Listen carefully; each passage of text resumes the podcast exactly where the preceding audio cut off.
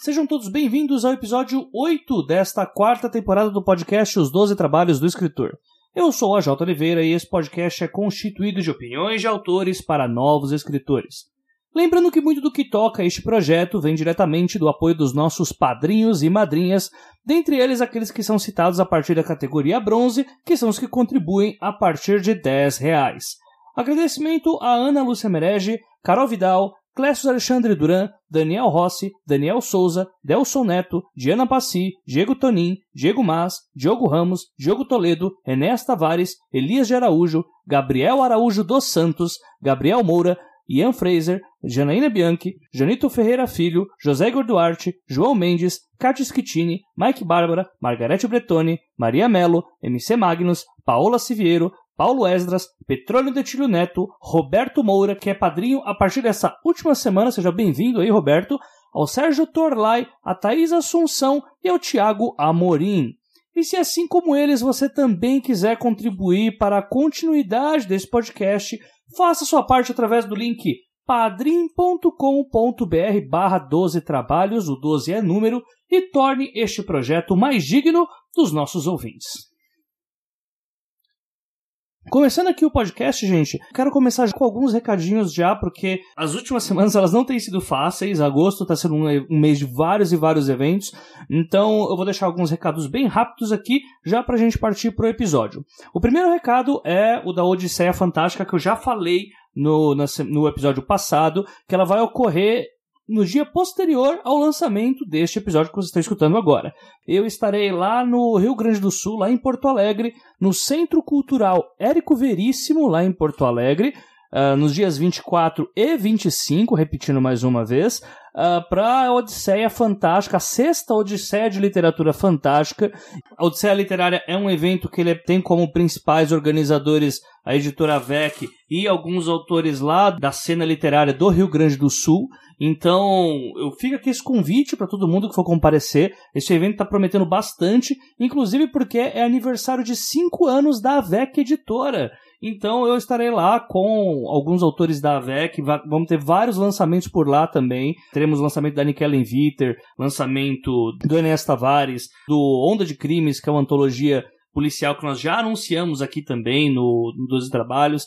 Então, quem tiver oportunidade, ou para quem é de Porto Alegre, fica aí esse convite. O evento vai acontecer nos dias 24 e 25, novamente falando. E mais informações vocês terão aqui nos links que eu posto no episódio lá na aba de baixo no site da Audiocosmo. Próximo recado: 85% da meta do Pergunte às Damas já batida, então estamos a 15% aí já da nossa meta.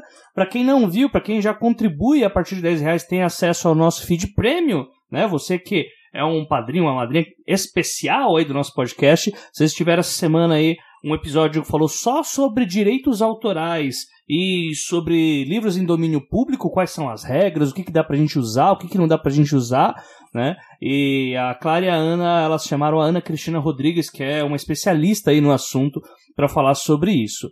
É, então, além de você conseguir conteúdo extra, você também chegando ao, ao 100% dessa meta, vocês terão episódios quinzenais, ambos no feed aberto do Pergunte às Damas, já que, para quem não sabe, hoje os episódios, os episódios ímpares saem no, no nosso feed normal, aqui junto com 12 trabalhos, e os episódios pares estão saindo apenas para os ouvintes prêmio, que são os que contribuem a partir de 10 reais. Então, estamos a 15% aí de bater essa meta, gente. Quem puder ajudar, quem puder indicar para outras pessoas que queiram também ajudar, fica aí esse convite. Uh, a gente quer bastante continuar com esse projeto. É, uma, é um espaço bem interessante que pode abordar assuntos que eu já não tenho tanta perícia para abordar aqui no 12 Trabalhos do Escritor. Terceiro, financiamento coletivo do Eduardo Spor, que bateu a campanha de 100%. Uh, ah, a gente tem uma, uma, colaboração aqui com o trabalho do Spor. Uh, agora ele já está na fase de ampliação das metas, né?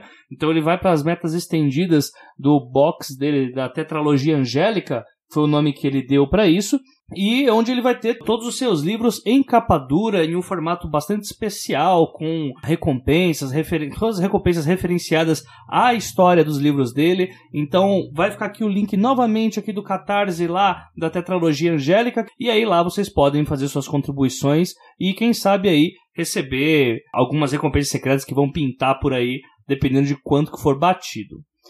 Próximo recado, livro ao vivo, pessoal, livro ao vivo, que é o spin-off que eu faço aqui com a Jana Bianchi. Mandem os ICs, gente, nós estamos com poucos ICs, então eu peço para que vocês façam esses envios, aqueles que escutam e gostam da interação que nós temos, porque sem os ICs o livro ao vivo não funciona. Então, fica essa dica para todo mundo que está escutando, mas mandem logo, porque em breve nós já vamos começar a gravar. E, bem, o episódio vai ser gravado agora com a Ana Rush e com o Fábio M. Barreto. Precisamos da ajuda de vocês para que o Barreto não destrua. Quer dizer, para que o Barreto não, não, não faça da nossa história algo. Uh, bem, uh, acho que é melhor eu parar, eu tô me comprometendo. Mas já puxando a sardinha já. Agora a gente também tem aqui o anúncio da oficina do Fábio Barreto, né? A oficina do Conte. Então, caso você goste lá do gente que escreve, goste do Fábio Barreto, nós estamos com uma parceria aqui uh, onde você pode assinar o curso do Fábio Barreto e se você assinar pelo link aqui do 12 Trabalhos, você também manda uma verbinha aí para ajudar eu a comprar o equipamento externo finalmente para cobrir os eventos, gente. Manda dinheiro para nós, por favor. Nós precisamos pagar boletos, mas também precisamos comprar equipamentos para os 12 Trabalhos. Então, Uh, você tem interesse, o curso do Barreto é muito bacana, bastante gente já fez e gostou. Como eu falei, na semana retrasada eu tive numa das aulas do Fábio Barreto, as aulas presenciais, e é muito bacana também. Então fica essa dica aí para todos vocês. Deem um pulo lá, dê uma olhadinha se o curso interessa. Caso sim, adquira aqui pelo nosso link e dê esse, esse empurrãozinho aí para os trabalhos continuar indo uh, em margem de crescimento. É, penúltimo recado que também é muito importante, minha leitura crítica, tá, gente? Está encerrada por enquanto. É, deu a cota minha de tempo, então eu já tô naquela fase agora de eu preciso que meu dia tenha mais horas do que o normal. Então, por enquanto, eu tô encerrando a, as vagas para leitura crítica. Agradeço a todo mundo que solicitou o serviço quando eu fui, eu fui pedindo aqui no podcast. Uh, vai servir de muita ajuda, mas infelizmente agora eu não consigo mais uh, aceitar novas, novas solicitações. Então, é, assim que essa maré de coisas e esse caos todo acabar, eu volto com o serviço de leitura crítica. E por último, As Pingentes Imortais, meu romance lá no Watchpad. Pessoal, tá paradinho por um tempo, porque enfim a vida está acontecendo, o caos está, está rolando, né? E por enquanto tô um tempinho sem fazer postagens do Asas e Pingentes Imortais lá no Watchpad, mas em breve retornamos aí com a finalização da história. Então fica aqui o meu agradecimento para todo mundo que acompanhou e que está acompanhando, que está mandando mensagens. E aí, Jota, continua logo essa porra. Vale muito a pena, vale muito esse, esse incentivo. Incentiva muito mais a gente a, a continuar escrevendo. Mas, é, como eu falei, assim, agosto está sendo uma barbárie. Né? O negócio está muito, muito complicado, assim, para para fazer vários projetos ao mesmo tempo. E eu tô dando prioridade, né, a, como sempre, os boletos. É, indo agora pro episódio, gente. É, o episódio de hoje eu deixo aqui para vocês um bate-papo que eu tive com a Luísa Geisler. É um episódio de um pouco mais de uma hora. A Luísa, ela é autora do Enfim Capivaras, que acaba de ser lançado agora pela editora seguinte. E vocês vão notar que essa gravação ela foi feita em ambiente aberto nos bastidores da Flip Pop. Eu só entrevistei ela, né? Foi uma exclusiva que eu tive com a Luísa. Assim como no último episódio, vocês vão notar que há sons de fundo, pessoas passando para lá e para cá. Então eu peço aí a, a compreensão de vocês para com essas interferências alienígenas. Diga-se interferências alienígenas, bem TVs, estouros de boiada e por aí vai. Então já deixo aqui avisado, com certeza eu tratei o áudio o máximo possível para ficar entendível para vocês o papo que eu tive com a Luísa. E para sanar eventuais dúvidas que possam rolar, porque algo foi dito rápido demais ou porque alguém falou muito alto de fundo na hora, uh, os livros publicados pela Luísa Geisler até agora são Contos de Mentira, de 2010, e Quiçá, de 2011, e ambos esses romances uh, na verdade, um livro de contos e outro de romance, foram vencedores do prêmio Sesc, que foi a principal pauta que nós tivemos aqui nesse episódio. Uh, depois disso, ela publicou Luzes de Emergência se acenderão automaticamente em 2014.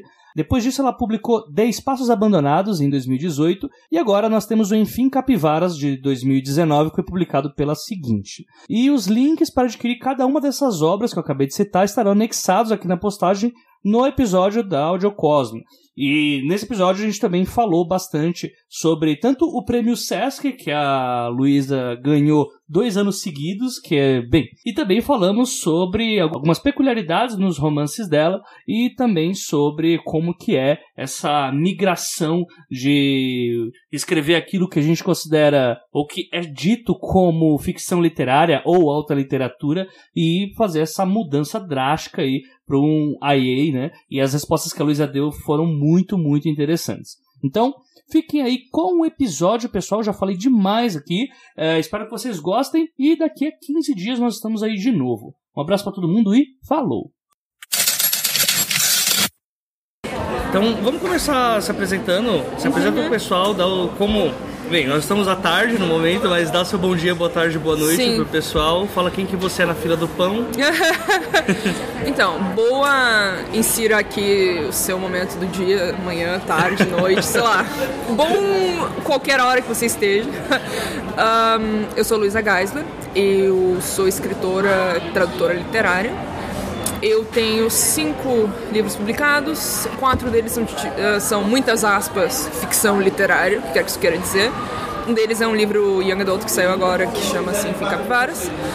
Eu ganhei o prêmio Sesc de Literatura aos 19 anos e foi quando eu comecei a minha carreira, lançando meu livro de contos, Contos de Mentira. Esse livro foi finalista do Jabuti. Então, o meu segundo livro também ganhou o prêmio Sesc de Literatura, o que causou uma mudança no edital, mas no meu tempo podia, e é isso que importa. no meu tempo dava. Um, e também foi finalista de Jabuti. Um, uma observação que eu acho importante fazer é que o prêmio Sesc de Literatura ele funciona na base de você mandar um original com pseudônimo. E se você ganha, aí eles divulgam quem quem é o de fato ganhador. Então, em minha defesa sempre foi pro pseudônimo. Enfim. Depois desses dois, lancei Luzes de Emergência Cinderão automaticamente e Espaços Abandonados, que é o meu romance mais recente em termos de ficção literária. Eu odeio esse termo. um, eu fui duas vezes finalista de Jabuti. O que saiu, Luzes de Emergência Cinderão automaticamente, foram traduzidos e publicados no espanhol, um na Argentina, o outro na Espanha. O Espaços Abandonados, mais recentemente, ganhou o prêmio Açorianos uh, de Literatura como Narrativa Longa. E eu tenho vários contos publicados por aí, fora daqui, fora daí, e por aí vai. E eu traduzo. O meu romance mais legal, mais de tradução foi o Flores para o Gernon, que saiu pela Aleph, se não me engano, ano passado, 2018. Não me lembro exatamente. Mas enfim, eu traduzo e é basicamente isso. Então, oficialmente, sou escritora. O que quer que isso queira dizer? Muito bom. Então, é uma boa apresentação uhum. e já dá um estamos aqui nos esforçando, pegamos a nossa melhor roupa do armário, né?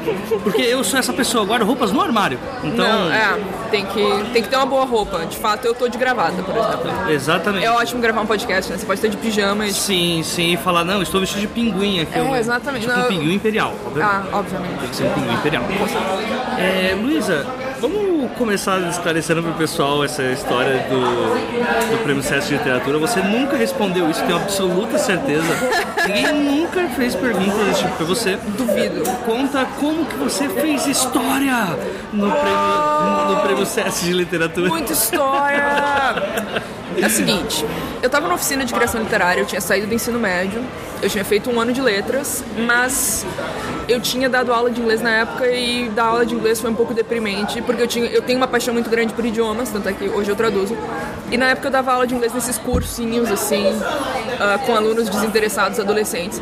E aquilo estava me deprimindo em relação ao inglês e em relação a letras. Eu entrei numa oficina de criação literária, tranquei letras, porque o que eu gostava e o que eu queria fazer era escrever. Perdão, foi a do Assis Brasil? Foi a do Assis Brasil ah. na PUC. Legal. Um, então eu aproveitei o privilégio de que né, eu tinha uma família que apoiava a ideia de descobrir o que eu queria fazer. Não é todo mundo que tem. Mas a rara, veja só. É, não é todo mundo que, que tem isso, mas. Beijo, mãe. Beijo, mãe. Obrigada, mãe. Um, e fiz uma oficina, tirei o ano para fazer a oficina de criação literária do Luiz Antônio de Assis Brasil, eu tinha 18 anos na época. Ao longo dessa oficina, uma oficina de um ano, que tem contos semanais, você escreve, troca feedback com colegas e com o Assis. Ao longo dessa oficina, uma colega minha comentou do Prêmio Sesc de Literatura, é um concurso de originais. O que isso quer dizer? Você manda o seu livro já escritos, um, com, um livro de contos ou um romance. Se você ganha, esse livro é publicado pela editora Record, que é uma editora muito grande de circulação nacional. E você participa de diversos eventos ligados ao Sesc, uh, relacionados a esse lançamento do livro. O livro é adotado em diversas bibliotecas do Sesc, é um negócio muito legal. E pessoalmente eu acho que é um excelente jeito de começar. Se alguém pensa nisso, é um prêmio que existe há bastante tempo. E eu pessoalmente acho que é o melhor em termos de combo, lançamento e divulgação. Sabe? Porque você faz coisas no Sesc, você lança para uma editora grande, então você já tem alguns acessos assim ao editorial e tal. Então eu pessoalmente eu acho que é um pouco é bastante concorrido porque é um dos mais antigos no momento que a gente está no Brasil. Mas eu acho o mais legal em termos assim de coisas que podem acontecer se você ganhar. Certo. Um, e essa minha colega mandou. Eu tinha alguns contos que eu tinha feito na oficina, e aí eu já tinha feedback de colegas e tal e tal. E, por exemplo, era maio, as inscrições terminavam em setembro, eu tinha metade do livro pronto. E aí, enfim, eu tava de férias até mesmo da oficina e acelerei o processo. E no que eu acelerei o processo, fiz um livro de 17 contos chamado Contos de Mentira, que veio da ideia de que eu achava que um livro de contos tinha que ter uma unidade temática e também de uma notícia de jornal que eu tinha lido, que era algo do tipo: as pessoas contam em média sete mentiras por dia. E aí eu fiquei meio tipo, por que sete? Por que não oito? Que mentiras são essas? Um, o que leva as pessoas a mentir? Então é um livro de contos que trabalha um pouco essa ideia. Tanto da ideia assim da mentira super literal, a gente vai lá, um personagem e mente, e até a ideia da mentira mais subjetiva, tipo, ah, eu vivo uma mentira. Uma coisa mais. Um pouco mais simbólica. Certo. Aí eu mandei meu livro. Eu tinha vários, o que no Rio Grande do Sul a gente chama de cagaços, tipo, eu tinha vários medos. Eu achava que iam descobrir que eu era nova, eu achava que não sei o quê. O que aconteceu foi que não. Eu ganhei. Uh, inclusive, ao conhecer Marina Colassante, que foi uma das juradas finais do prêmio, a Marina me olhou de cima a baixo e falou: Mas menina, eu achava que você era. Ela falou, tipo, mas menina, eu achava que você era um homem roteirista de 40 anos gay. Ela tinha uma imagem muito clara de quem eu era, de que não era eu. Mas foi assim que começou. E eu gostei tanto da questão toda de ganhar o prêmio, de participar dos eventos do Sesc e tal. Eu tinha terminado um romance ao longo do período do prêmio. E eu tava com um problema que a editora não estava respondendo meus e-mails. E daí eu resolvi, quer saber? Eu vou mandar de novo. Porque se eu não puder ganhar, eu não vou ganhar. Em primeiro lugar, eu teria que ter a prepotência de achar que eu ia ganhar de novo. E assim, achando, ah, se eu ganhar e tiver algum problema no regulamento, eles vão bloquear. Pronto. Tipo assim, ninguém. Ninguém vai ficar sabendo. É, porque é pseudônimo também. Uhum. Então ninguém ia chegar assim, me ligar e me processar. E eu pensei, que mal tem? Eles não respondem meus e-mails, a Record não responde meus e-mails mesmo. Os dois eram romances, né? Não, Contos de Mentira é um livro de contos, Sim. porque tinha que ser original na categoria. Uhum. Esse era o problema do regulamento que me deu toda a um dúvida. teórico furo, né? Então, é. Porque assim, você tinha que ser original na categoria. Mas não dizia, dizia que você tinha que ser original no Prêmio Sesc. uh, enfim, eu imagino que hoje a Record seja um pouco melhor nesse sentido, mas na época eles não respondiam meus e-mails. Então, quer saber? Vou mandar o meu. Vou mandar o meu romance. E se tiver algum problema, se daqui a pouco porque eu, eu, também fiquei pensando, se eu ganhar, daí é outra coisa. Ah, se, se eu ganhar e não puder, vai acontecer alguma coisa. Tipo, eu não ia ir pra cadeia. E, tipo. É uma boa preocupação. É, e, tipo, uma coisa importante também é que eu tinha 20 anos. E o que acontece? Eu talvez esteja usando as expressões erradas, me, me desculpem as pessoas que entendem neurologia, mas pelo que eu entendi, tem uma parte do cérebro que, se eu não me engano, é o córtex frontal, que ela só termina de se desenvolver aos 21. E essa parte do cérebro é responsável pelo cálculo de consequências. E é por isso que todo jovem é meio idiota. um, é porque. Esse termo eu acho que você usou exatamente certo. Eu acho que sim, todo jovem é meio idiota. Assinado ciência. eu não sei exatamente, tipo assim, ah, não sei se é tipo córtex frontal ou pré-frontal, não sei. Mas, tipo, eu sei que tem uma parte do cérebro muito ligada ao cálculo de consequência que não termina de se desenvolver até muito cedo, até muito tarde. Então eu tinha 20 anos e talvez não tenha calculado as consequências, mandei de novo. E como o livro é por. Como todo o processo é por pseudônimo, eles só iam abrir um envelope com o nome da pessoa lá quando se anunciasse o vencedor. Então, quando eu ganhei, eles ficaram igualmente surpresos, mas os jurados bateram o pé. Não, esse livro foi que a gente gostou e, e foi-se quem ganhou, quem, quem que aconteceu. Tipo, esse é o melhor livro da seleção que a gente tinha. Então, aí surgiu o Sá Uh, o Xali, enfim, teve uma repercussão bem boa também. Nesse meio tempo fui selecionada para antologia de uma revista britânica chamada Granta, que seleciona os melhores jovens autores brasileiros. Uh, e isso ajudou bastante em termos de traduções e projeção internacional. Porque uma das complicações que a gente tem hoje, principalmente para publicar lá fora, é que é muito diferente escrever em português e traduzir o mesmo ponto para inglês. Nossa, uh, aí já adiantando a minha vida um pouco, eu fiz mestrado na Irlanda, eu recebi uma bolsa do governo irlandês, não tinha? Então, uh, eu fiz um mestrado em processo criativo e a minha tese era um pedaço de ficção em inglês. Uhum. Quando eu comecei, então eu tive várias cadeiras de criação totalmente em inglês. O meu diploma, por exemplo, ele não, ele não está validado, eu não, não fui atrás de verdade aqui. Então, tipo, ele é um, é um diploma emitido pelo governo da Irlanda. Então, tipo, todas as coisas que eu tinha que fazer em inglês, foda-se, né? Porque era como se eu fosse uma aluna normal. E a minha tese foi ficção em inglês. E nisso é bem difícil traduzir o próprio ponto. Eu, inclusive, não consigo. Eu não consigo me traduzir. Eu trabalho com tradução, mas eu prefiro assim. Eu escrevi isso aqui em português e eu escrevi isso aqui em inglês. Ponto. Tipo assim, cada linguagem pra mim tem uma dinâmica diferente. Perfeito. Porque não. Escrever em inglês pra mim, eu, eu sou outra escritora em inglês, é bem estranho até. Tipo assim, em termos de ficção, se eu escrevo em inglês, se é pra traduzir, tipo assim, ó, tradutor, bonitinho, uma pessoa que é nativa. Porque, enfim, eu tenho que respeitar um pouco o que eu consigo fazer e o que eu não consigo fazer. E também tem a questão de que, como autora, eu sempre quero mexer no texto. Então, eu nunca. Tipo assim, se eu faço uma tradução de um texto meu do português para inglês, ele não é o mesmo ponto. Porque eu vou mudando coisas, eu mudo sim, o diálogo. Sim. Eu, não, isso aqui só melhor desse jeito. Que é uma liberdade que um tradutor não tem, que é de mexer na história. O tradutor tem, tem muito mais liberdade de mexer com linguagem e tal, mas mexer na história geralmente é mal visto. Mas eu. Então eu não consigo. Porque daí não é o. Perfeccionismo, do perfeccionismo arrebenta você. É, eu não consigo, tipo assim, ah, vou traduzir por inglês. Não. Uma pessoa que é nativa, que não, tá, não tem envolvimento emocional com o texto, ela que faça. Ou eu vou escrever direto em inglês. Sim. Que daí também porque daí eu também uso melhor o inglês e as dinâmicas que o inglês me oferece. São diferentes das dinâmicas que o português oferece, em termos de coisas. Só pra gente, só pra eu matar aqui a primeira pergunta, o, o prêmio hoje, o Sesc, ele mudou essa regra, agora não tem como mais você não. burlar e tentar um ano com conto e outro ano com romance. Não, tem diversos editais do Sesc agora, tipo assim, pra residência, teve uma época que uma residência de escritores, tem diversos editais do Sesc, tipo assim, se ganhou o prêmio Sesc, deu. você não pode participar disso. E tem uma cláusula agora no prêmio Sesc, que se você ganhou o prêmio Sesc, você não pode se inscrever e ganhar de novo. Na época não tinha. Eu suponho que se tivesse porque o SESC é uma organização bastante idônea, assim, não, eu, eu acho que até para eles foi um pouco complicado que os jurados bateram o pé. Mas, um, mas de, hoje em dia isso já não pode acontecer. Um, mas enfim, na época podia, em minha defesa. Então, Uh, mas, é, mas enfim, encerrando essa questão é, é um pouco isso, assim, agora acho que não pode. Tem vários outros projetos do Sesc, que tipo, se você ganhar um prêmio Sesc, senta lá, Cláudia. Já. Porque é uma tentativa de também dar oportunidade para os outros autores. Eu que fui fominha.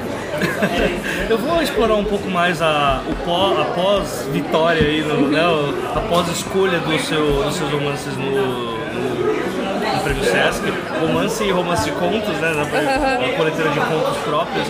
É, no caso, até dá pra fazer esse paralelo com que, como a gente está no mundo da escrita, a gente conhece muita gente que tem diversas fases. Sim, né? com certeza. E, então dá pra fazer um paralelo bem legal de como que é a publicação, por exemplo, um autor que publica independente, vamos colocar aqui o apareceu ultimamente aqui nos episódios do podcast, o Ian Fraser, que uhum. publica é, via Catarse e tal, só que a divulgação é 100% dele. É, Em compensação, a Larissa Siriani, que apareceu lá no começo, que ela mesmo sendo publicada por editora, ainda assim ela acaba é, não sendo barrada, mas ainda assim ela tem que enfrentar as consequências de você ter uma uma editora que vai ter sim um limite na verba de marketing e tal.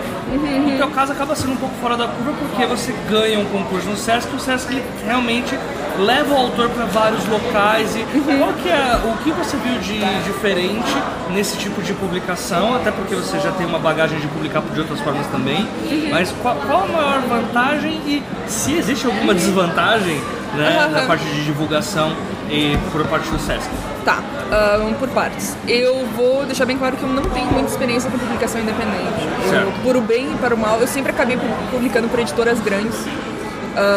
Eu saí da Record com o Pixar e desde então eu fui para Alfaguara, que é do grupo Companhia das Letras. Eu tenho dois livros publicados pela Alfaguara, que é meu selo tipo, mais, sabe, casa, ET, telefone casa. E eu tenho o livro Jovem, que é o Capivaras, publicado por uma editora de jovem que tem uma ênfase jovem. E até isso um pouco em termos de marketing. Um, mas tá, então eu vou dividir em três respostas. A minha experiência com o Sesc é muito boa, sempre foi muito boa. E você, só que você também acaba se tornando garoto propaganda do Prêmio Sesc, o que não é um problema, porque tipo assim, eu agora eu já não tenho Eu já ia vínculo. cancelar tudo aqui. O que eu fiz? Não, não, o que não é um problema. Porque, tipo assim, eu, não, eu nunca menti em relação ao Prêmio Sesc. Nunca foi uma coisa que eu peguei e disse.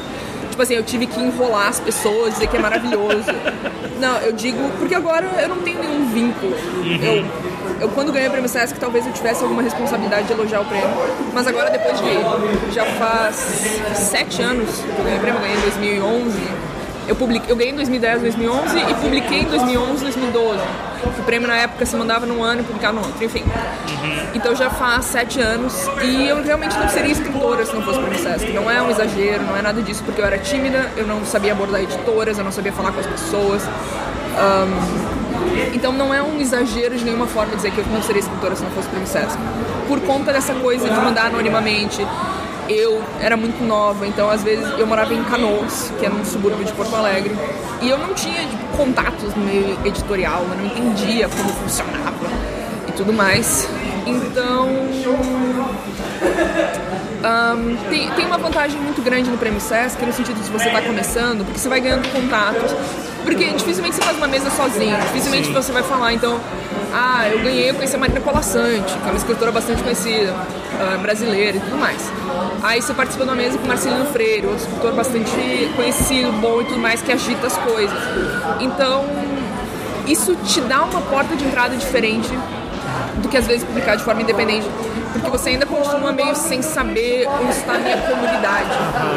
Ah, que hoje em dia, pra mim, pelo menos, está muito mais na internet do que na vida real, Sim, sabe? tem muito aquela parada de você começa a ir nos eventos e como que começo? Como que eu ajo com esse ser que é o escritor, Sim. né? Sim, e daí você vai se lembrando que o escritor é gente também. Então, ah, você vai falando com as pessoas e descobre que tipo, é todo mundo gente normal. Então, tem gente chata, tem gente legal, tem gente que você se dá bem, tem gente que você não gosta. Humanos, né? É humanos, como qualquer um. E nisso, você vai aprendendo a manejar muito isso. O que pra mim foi importante, porque, pensa só, eu tinha... Eu não tinha grandes experiências em, sei lá, falar de livros. Pra mim Certo. era, era muito... Foi muito bom em termos de introdução ao mundo literário. Eu acho que é muito bom que eles tenham esse critério de que você tem que ter ganhado com o original. Porque muito bom, se você não conhece, o prêmio ele acaba te articulando meio sem querer. Por exemplo, o ganhador do ano passado, Tobias Carvalho, ele também é super jovem, mas aí ele também mora em Porto Alegre. Aí a gente já sai pra tomar café. Daí a gente já tem amigos em comum que eu apresento. Então, o prêmio, ele já, se você sabe aproveitar as oportunidades, ele já te permite, ele já te dá uma onda tipo, pra você surfar. Não surfa. Talvez essa imagem funcione. Não dá pra ser surfista em Porto É, Alegre. Foi não, não dá, realmente não dá. Mas tipo assim, ele te dá uma um trampolim que você, se você saltar bem, você consegue continuar indo pra cima, Sim. sabe? Então, por outro lado, se você ahn, não usa bem esse trampolim, assim, ó, mesmo os melhores autores que saíram no prêmio, eles não têm, eles não são best-sellers internacionais. Então, nada, não que não possam ser, mas até o momento você tem que tem que ter um certo esforço da parte do autor também ao ganhar, que também um autor independente tem que fazer. Só que o autor independente talvez tenha que ter um pouco mais de dificuldade de achar onde é que ele vai fazer essa articulação. Então, enfim, vantagens e desvantagens. Porém, por outro lado, se o Tobias fosse um autor iniciante que não ganhou o prêmio Sesc e falasse comigo, tipo, ah, quem sabe a gente não toma um café, não sei o quê, não, eu escrevo. A gente provavelmente tomaria um café. Autores, em geral, são pessoas acessíveis se você não é maluco. Tipo assim, não pode ser... Você tem que ser legal. Tipo assim, não, não chega, sabe, sei lá, ah, mandando foto de pinto, né, assim. Como assim? Isso acontece. Oh, meu Deus. Gente, ser escritora mulher é outra coisa. Ah, um cama, foto de pinto e um original de 400 páginas. Tudo que eu sempre quis. Não se preocupa, viu, gente? Eu vou dar um abraço nela no Não, final. não, sem foto de pinto. Essa é a grande lição. Todos querem dar um abraço na Luísa nesse momento. Um, ou não, né? Enfim. Não, não, não mandem fotos, tá bom? Não, não, não, não, não. Enfim, então, se você sabe aproveitar a oportunidade que surge, porque nada mais é que o processo que é uma ferramenta, na verdade. Então, se você usa bem, as coisas funcionam muito bem. Tipo, você constrói um arco legal. Um, com a divulgação em termos de livro, depende da editora, depende, aí saindo do Prêmio Sesc, uh, depende muito da editora uh, que você tá e depende do quanto a editora acha que seu livro tem público e aí é um cálculo muito difícil de você adivinhar. Não tem como adivinhar. Um, Muita gente tenta escrever assim, ah, vou escrever porque agora a tendência é vampiro. Aí a pessoa passa seis meses escrevendo sobre vampiro, mais um ano para publicar. Um ano para publicar se a editora já aceitou, viu? Vocês não achem que, tipo assim, você escrever um livro e vai ser automaticamente publicado. Você vai lembrar. O processo de buscar a publicação já é longo. Mas digamos assim, que você já tem uma editora que imediatamente aceita, ela vai demorar um ano para publicar esse livro, no mínimo porque uma curiosidade, as editoras elas já têm o calendário do ano seguinte planejado. Então se você manda um livro em 1 de janeiro de 2019, esse livro provavelmente só vai lançar, ser lançado em 2020. Isso é uma curiosidade interessante. Mas, enfim. Então isso se a editora já aceitou, entendeu? Uh, enfim. Então, digamos que a pessoa ela é muito rápida, ela escreve um livro em seis meses e a editora é muito rápida, ela vai lançar o livro em 2020 e vai ser tudo top. Um, aí, quando o livro chegou à livraria, acabou a tendência do vampiro. Acabou. ninguém mais quer saber de vampiros, as pessoas já encheram o saco, uh, ninguém mais quer saber. Então, é muito difícil você calcular o que, que interessa e o que, que as pessoas vão ler e qual vai ser a resposta. O meu livro favorito entre os meus, eu sei que não é o livro favorito entre as pessoas. O Kissá, por exemplo, foi finalista de Jabuti, o Luzes de Emergência se acenderá automaticamente não foi, que é o meu segundo romance, e é o livro que eu sei que as pessoas mais gostam. É o livro que tem uma resposta muito boa de leitores, os leitores vêm e curtem e falam e se emocionam. Eu não sei porquê. Eu não decidi assim. Não foi um negócio assim, ah, vou escrever um livro para manipular sentimentos. O meu livro favorito é O Espaços Abandonados, que é o meu terceiro romance. Que é um romance meio quebra-cabeça, ele tem várias vozes, ele é meio esquisito, ele, tem, ele é pouco linear e tudo mais. E é um livro que, enfim, ganhou um prêmio que é relativamente importante em Porto Alegre, que é o Açorianos. E não é um livro que as pessoas são assim, ah, sou fã número um. O Enfim Capivaras é o meu último livro, que é um romance feito para jovens, é mais pop. E a galera adora esse livro. Eu não, eu não sei, eu não entendo, entende? Então, existe um, um pulo entre o livro sair e ele ser divulgado e ele chegar ao leitor que basicamente você não sabe. Não tem como calcular. Não tem assim um algoritmo. Não tem essa, ah, vou botar a tendência. Você não sabe. E o autor falar, não, eu vou escrever esse livro porque eu sei que vai fazer sucesso. Ou ele é muito prepotente ou. Não, você não sabe. não, absolutamente não sabe. Então, e aí, e dentro disso tem quanto a editora vai curtir essa ideia. Por exemplo, em Vinga Capivaras eu achava que a minha ideia até idiota, quando a editora curtiu a ideia. eu achava, tipo.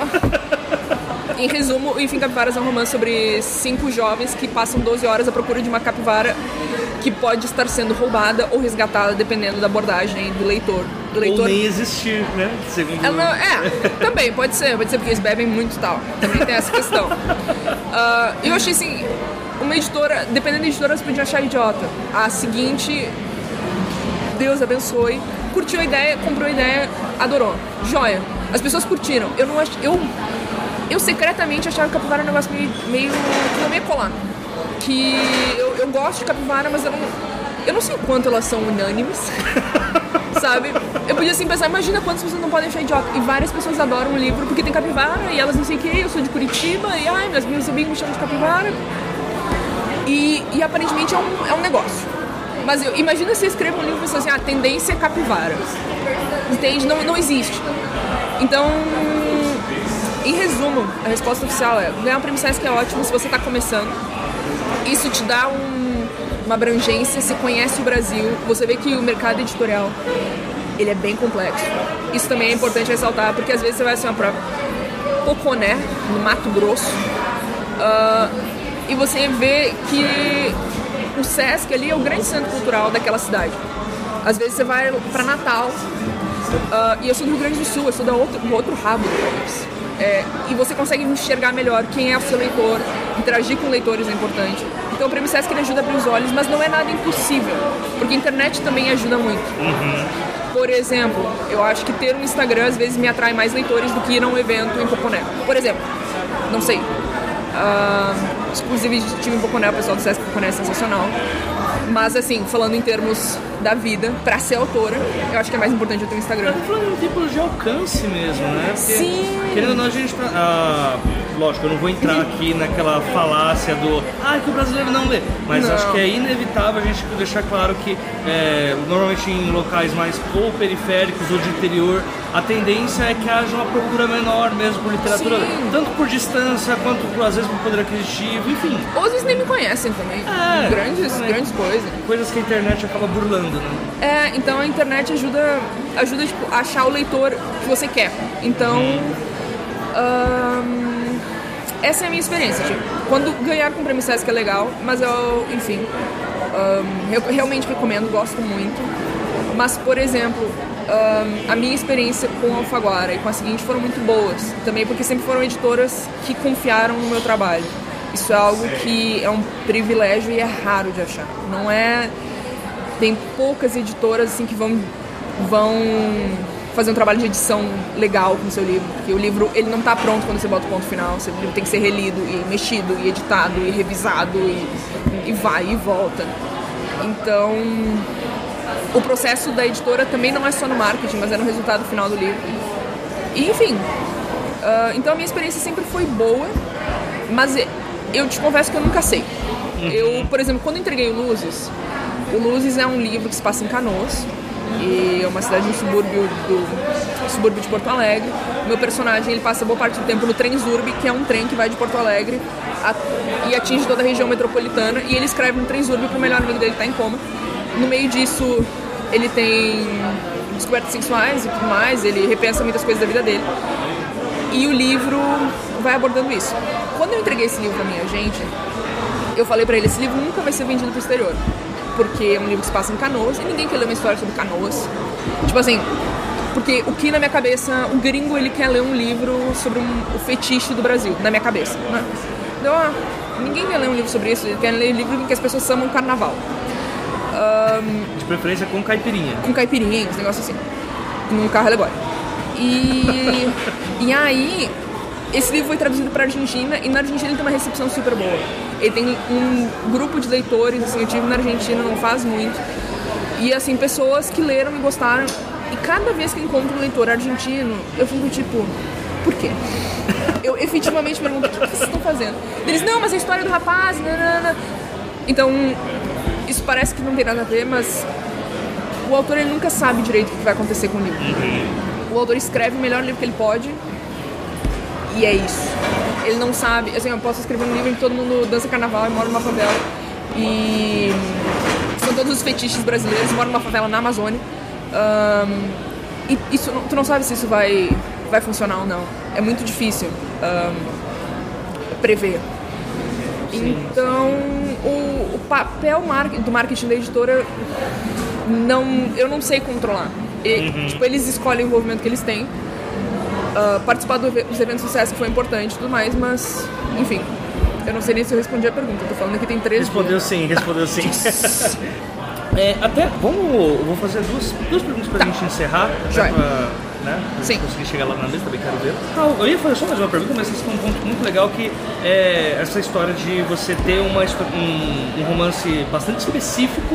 Aham. né, E eu sempre tive uma impressão, é, aí sou eu talvez sendo muito prepotente, que eu acho que é, você consegue aumentar as chances da sua história ser muito bem quista e eu acho que isso ah, se dá quando você consegue contar uma história.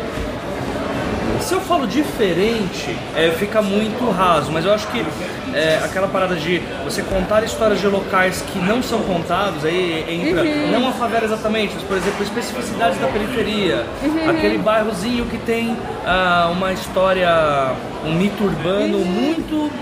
que ali, como por exemplo, se a fosse comp- com- contar hoje uma história uma, uma perspectiva de uma senhorinha conservadora falando na época do chupacu de Goianinha Aham, aham, sim. extremamente específico e seria né, Sim. bem diferente. Ah, os seus livros têm sempre um enredo bastante eu posso colocar minimalista é, com relação. E aí então eu queria saber se é proposital que você faz isso e tanto essa soma do enredo como também o vocabulário dos personagens Tá. e sempre é um trabalho que assim é, eu vejo que você escreve o seu ponto forte ao meu ver é o- a forma como os personagens conversam de um jeito próprio bastante específico e Tá. Que acaba cativando o leitor falando, "Puta, essa pessoa realmente existe Tá. Ah, em primeiro lugar, sim, eu concordo com essa coisa do específico, porque, por exemplo, o, o Enfim Capivaras, ele se passa numa cidade imaginária, mas ele foi baseado numa cidade no interior de Minas Gerais. E o que mais, o que primeiro me chamou a atenção nessa cidade era, por exemplo, os obituários serem lidos num carro de som. Então passava um carro de som, tipo, a família de fulano de tal informa sua morte, não, não, velório será, tarará. Logo em seguida, esse mesmo carro de som anunciava os horários do cinema e o jingle da fruteira. tipo assim, era meio que tipo assim, essas são as informações da cidade hoje. o carro é o acontecimento tipo um Isso. jornalzão É, tipo um. Tipo um. Ó, esse aqui é hoje. Morreu fulano. Hoje tem cinema, tem dias que não tem. Hoje tem cinema. E a fruteira tá com promoção de melancia. Sabe? Ahn, o específico, eu acho que ele cria. Aí eu, eu valorizo muito isso no sentido de. Não. Não específico por específico, porque também se a gente é específico demais também cansa, Aham. mas porque dá uma cor particular. sim Se eu digo assim, ah, é, uma, é, uma, uma cidade do interior. Que interior? Porque Canoas, no Rio Grande do Sul, é interior, é 300 mil habitantes. Mas Cork, na Irlanda, tem 300 mil habitantes, é a segunda maior cidade. Como é que você vai definir o que é interior?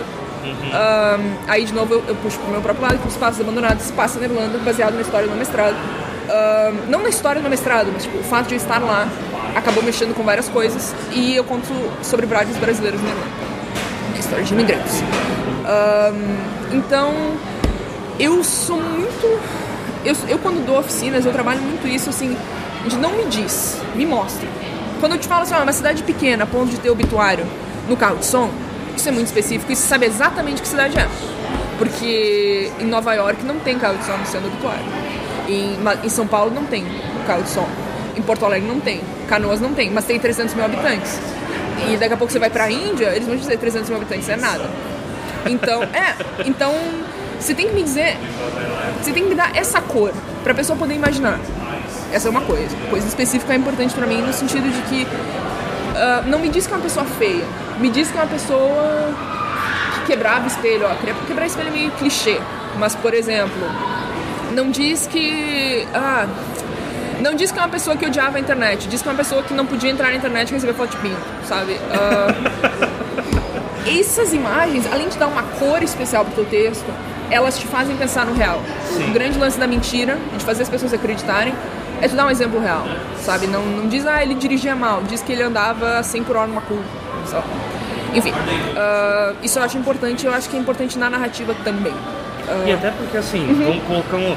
é, você falava de uma cidade do interior que as notícias são passadas em carro de som, você passou toda a realidade já daquele local. Uhum. A dinâmica, A partir exatamente. daí, por ser um curioso, a pessoa que tá lendo ela já começa a pensar, nossa, mas tá, então como que funciona tal coisa nessa cidade? Tipo, tá, e se eu preciso, sei lá, fazer um bolo e Uhum. Aham. eu quero ovos em preço barato, só que assim que eu ouço a, a promoção dos ovos que eu quero, eu escuto que, sei lá, um, aquele amigo que eu tinha de infância que tava desaparecido morreu. Sim, sim, exatamente. E por exemplo, Literalmente essa festa virou inteira.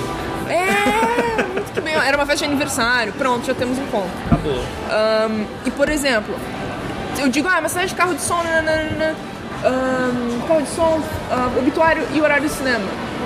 Então tem uma cidade que tem cinema, ela não é tão pequena assim. É. Você vê que, tipo assim, porque eu até brincava com com meu marido, eu falava, tipo assim, ah, vê o horário de cinema junto com o obituário no carro de som. Ele, é, mas quanta cidade tem cinema?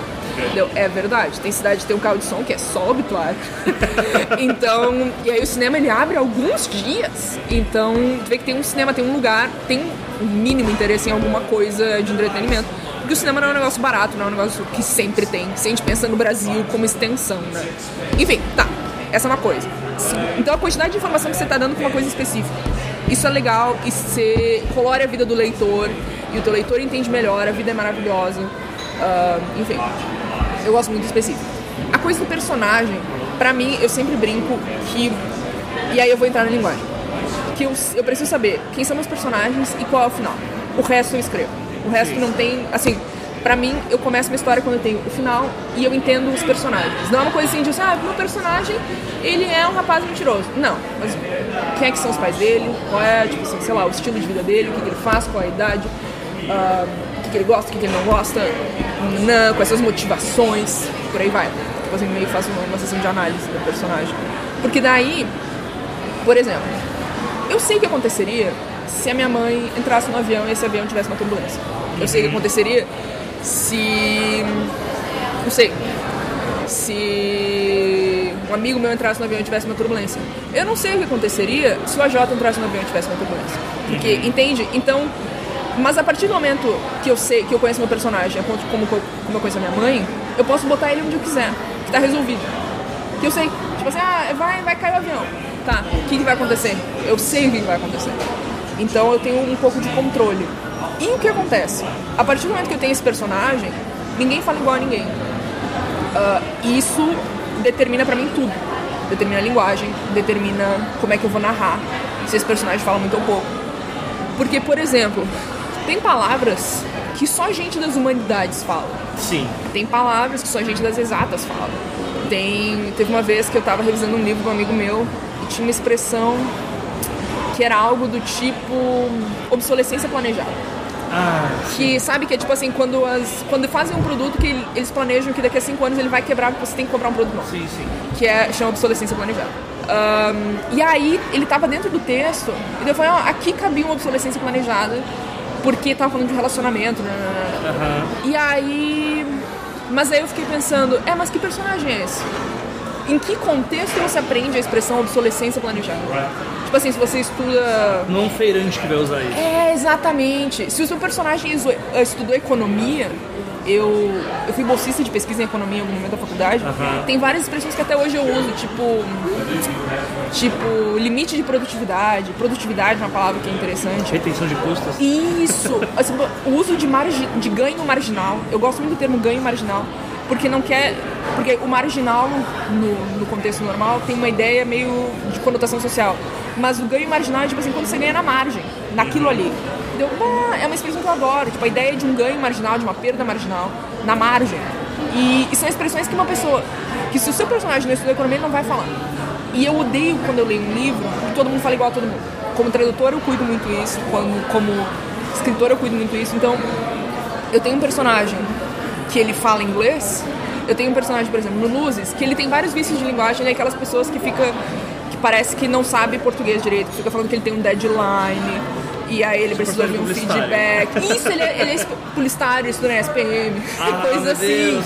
Então, você viu como, só de falar a linguagem dos personagens, você já sabe quem é. Com certeza. E sei ah. também que ele veio da Vila Mariana. Não, não, ele veio de Esteio, no interior do Rio Grande, na, na região metropolitana de Porto Alegre. Mas ele tem essa coisa assim de tudo tudo é sempre a expressão em inglês possível. Uhum. E isso é importante porque ele é publicitário, porque ele vive nesse mundo de, enfim, de fazer um pitch e por aí vai. Isso me ajuda a encarnar esse personagem também, porque de novo, um personagem não é um estereótipo, ele é um ser vivo que existe numa dinâmica. Então, por exemplo, uh, no em Capivaras uma personagem ela chama Vanessa, por quê? Porque a mãe dela é tradutora e tem um poema, nananana, que é a Vanessa. Então, linguagem ela determina isso. Se seu personagem pensa um poema, por que, que ele, por que, que ele lê? Cá entre nós, você meio que tem que justificar um personagem leitor.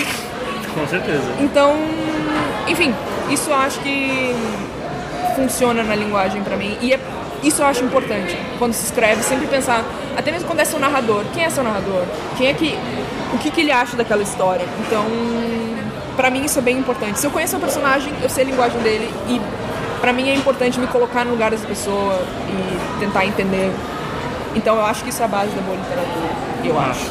Massa. E agora pra gente finalizar mesmo, Paulo. Desculpa! É, eu tenho a sensação que eu estou falando demais, desculpa. Não, não, não, é porque eu tô olhando o tempo aqui por causa da mesa, né? Não, eu tô bem. Eu, eu só me preocupo mesmo, desculpa. Eu tenho a sensação que eu tô falando demais. Tá. Mas o okay. Tá, tá. agora. Tá. Outra que você nunca deve ter nunca. respondido. Nunca, absolutamente nunca. Tenho certeza para alguém que é conhecido por escrever ficção literária ou Exato. alta literatura, né? Eu tenho, Aí, eu, eu tenho, ainda. eu tenho 1,80, então realmente a minha literatura ela é sempre alta. Sim, sim, sim. Uhum. E E vamos colocar assim, do nada, fazer um, um escrever um young adult com capivara. Aham. É, a dificuldade de fazer isso, se é que teve, ou se, se eu simplesmente. Ah, eu escrevi a história que eu queria, que é a resposta que simplesmente a gente fecha em 10 segundos. Não. Mas é, como foi pra você é, fazer essa, essa mudança e se você notou alguma, algum olhar do mercado diferente com relação a essa mudança? Eu não tô falando sobre nada negativo não, mas porque eu, eu imagino que seja no mínimo curioso se amanhã, por exemplo, sei lá, ó, insira aqui o seu autor de ficção literária e comece a escrever aí. Eu acho importante a gente não. Eu não. Eu, eu, eu sou escritora meio riponga, assim, e eu odeio rótulos. Eu odeio. Eu tenho muita dificuldade ahm, de saber o que é um capítulo, o que é um conto, porque pra mim os dois têm que ter um ritmo parecido em termos de funcionamento. Ahm, eu sou um pouco fluida em vários sentidos, então eu vou destacar acima de tudo que o Young Adult é um critério para venda. É um critério, por exemplo, se você quiser, você pode falar que o apanhador do campo de centeio é um Young Adult Sim, porque ele fala diversos dilemas de jovem e é um, é um narrador jovem, etc, etc, etc. com certeza. Então é um rótulo complicado, porque geralmente quando a gente fala assim, um gênero é muito difícil. Ian McEwan lançou um livro recentemente que ele tá batendo o pé até agora, de que não é ficção científica porque é um gênero menor. Ai, Eu acho, eu acho complicado. Eu realmente acho complicado. eu tenho isso com a Margaret Atwood também, com o distopia. Sim, isso. Gente, é Exato. né? Enfim, Está então. um ótimo episódio. O que? Pro Hora da Distopia? Eu tenho um podcast sobre distopia, se chama Hora da Distopia, e a gente tem episódio sobre o conto da Aya. Olha aí, ó, olha Então, aí. merchan. Vai deixar, no, no final tem jabá. Aí, Tá, joia, muito bem. É, então, eu não curto rótulos. Eu, eu escrevo. O livro das capivaras, ele surgiu quando eu tava no mestrado. E, e eu achei que a capivara, por mais que seja um bicho tropical, digamos assim, eu não sei exatamente qual é a palavra, eu achava que todo mundo sabia o que era uma capivara. Assim como todo mundo sabe o que é uma lontra, mesmo não tendo lontra no Brasil. Eu acho que não tem lontra no Brasil. Mas. Ouvintes biólogos, mandem aí por e-mail. É, tipo assim, eu sei, as pessoas não, não tem muita, sei lá, rapo... tem raposa, né? Tem. Eu não sei o que é um bicho europeu. Ah, tigres brancos. Lobo. Lobo, lobo. Mas tem tem lobo guará, guará, que é é meio que uma raposa. Uma vez alguém me disse que o lobo guará é mais próximo da raposa que. Biólogos, por favor. Bió- Biólogos estão arrancando os cabelos Biólogos, agora. por favor, a questão do, do córtex frontal e agora essa, do lobo guará e do bicho que não existe no Brasil. Mas a gente sabe é. E eu achei assim, isso, as pessoas sabem. As pessoas sabem o que é um ornitorrinco. Ninguém viu um ornitorrinco na vida, mas sabe que é um ornitorrinco. E eu achei que era assim. Coloquei uma imagem, de novo, como eu comentei, a minha tese toda era em inglês. Ah, A minha responsabilidade era, era com o governo, então o fato de ser brasileira era um aspecto curioso da minha personalidade, mas não, eu não tinha um negócio da CAPES me obrigando a fazer um relatório em português, então eu fiz parte da minha tese e eu mencionei uma capivara como uma imagem de alguma coisa. Vocês imaginem uma orientadora de 70 aninhos, branquinha, pequenininha, olhinho claro, assim, com um sotaque que era muito difícil de entender, porque não é o sotaque irlandês, é o sotaque do sul da Irlanda. Eu demorei seis meses para conseguir entender um taxista. Ahn, é muito difícil. Ahn, e ela assim, mas tem, isso aqui. Ela sabia o que, que era a palavra. A palavra estava traduzida, era a palavra usual. Mas ela, assim, ela não entendia o que era aquele bicho. Eu, não, uma capivara é um hamster gigante ah, que mora na água. Dá tipo um pato. Deu, não. Eu achei que era um negócio mais unânime. E aí eu fiquei com capivara na minha cabeça. Fiquei, fiquei, fiquei, fiquei, fiquei. Eu passei mais uns. O resto do ano do meu mestrado, uma fase meio romântica. Tipo, minha terra tem capivaras, onde planta sabiá, sabe? Eu fiquei o tempo inteiro assim, puta, capivara. E aí eu tava querendo. Foi uma junção de várias coisas. Eu queria fazer um livro linear. Eu tinha acabado de Espaços Abandonados, que é um livro de 400 páginas, totalmente não linear. Ele vai desde a Idade da Pedra até o futuro. Ele se passa mais ou menos nos anos 2000 e 2010, mas ele tem ele tem tiro pra todos os lados e, e várias vozes e tal. Eu falei, não, eu quero um livro que se passa em 12 horas, eu quero um livro fechadinho, redondo, começa, meio e fim, eu quero um livro que tem ação e tal. Aí vieram as várias referências que a gente tem e vários requerimentos para que isso acontecesse. Daí veio a ideia de resgatar uma capivara. Ou roubar uma capivara. E daí eu, é, mas quem é que faz isso? O adulto não faz isso. Simplesmente um adulto ele tem responsabilidades, ele tem contas a pagar, ele tem boletos, ele não vai, tipo assim, ah, vou roubar uma capivara. Quem é vai fazer isso? Jovem vai fazer isso. Então é um livro. Não que seja um livro jovem, mas é um livro que tem protagonistas jovens. Uh, comecei o livro e mandei pro pessoal da, da seguinte, porque eu já conhecia elas e tal, eu já feito algum, eu traduzo algumas coisas de, uh, de YA. Então eu falei, ó, é isso aí, essa é a minha ideia. Eu tô achando que é um livro jovem. Para mim não foi, não teve uma mudança de linguagem. Eu nunca cogitaria desrespeitar o meu leitor a ponto de dizer, não, eu vou facilitar isso aqui. Não. Uh, o esforço de linguagem foi o mesmo, o esforço de subtexto foi o mesmo, uh, mas era um livro com protagonistas jovens. Logo, eu imaginar, daqui a pouco pode ser um livro young adult, pode ser um livro que funciona para esse público, que possa ser vendido para esse público, mas não porque ia ser um livro que não fosse meu. Esse livro, de jeito nenhum, é um livro que não seja meu, sabe? Uhum. Ele é um livro que ele foi escrito uh, por conta de que tem personagens jovens que foi uh, direcionado para um público jovem, que imagino que vai se identificar mais. Por outro lado, não é um livro que um, que ele foi facilitado, que ele foi feito de uma maneira diferente, que ele foi assim, ah, o público não vai entender isso aqui. Não, tem referências esquisitas, tem metalinguagem, tem todas as minhas características ali. Tanto é que essa coisa de um final ambíguo é uma coisa que eu gosto muito de fazer, de um final meio aberto. Sim. Isso eu sempre faço. Eu gosto de deixar o leitor participar também da história, de ler e interpretar a história. Ah, eu acho que é uma capivara roubada. Não, eu acho que eles beberam e não sei o quê.